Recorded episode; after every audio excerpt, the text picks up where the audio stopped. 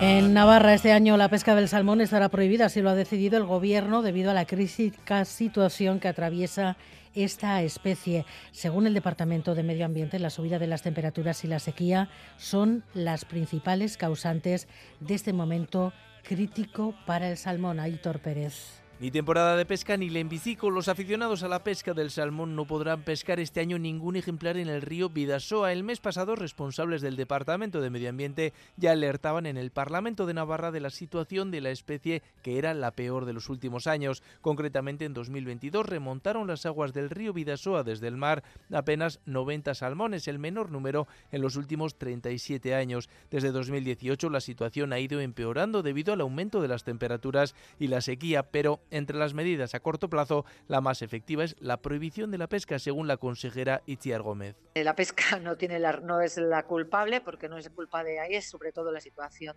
de emergencia climática que vivimos, pero sí que es verdad que si no hay huevos lo que no podemos hacer es quitar. Entonces lo que no podemos es agravar la situación que por sí ya es grave. Además de la prohibición, el gobierno de Navarra trabaja junto a las autoridades de Guipúzcoa y Parralde dentro del proyecto Life Cantauribar con el objetivo de plantear entre todas las partes soluciones para aumentar la población del salmón.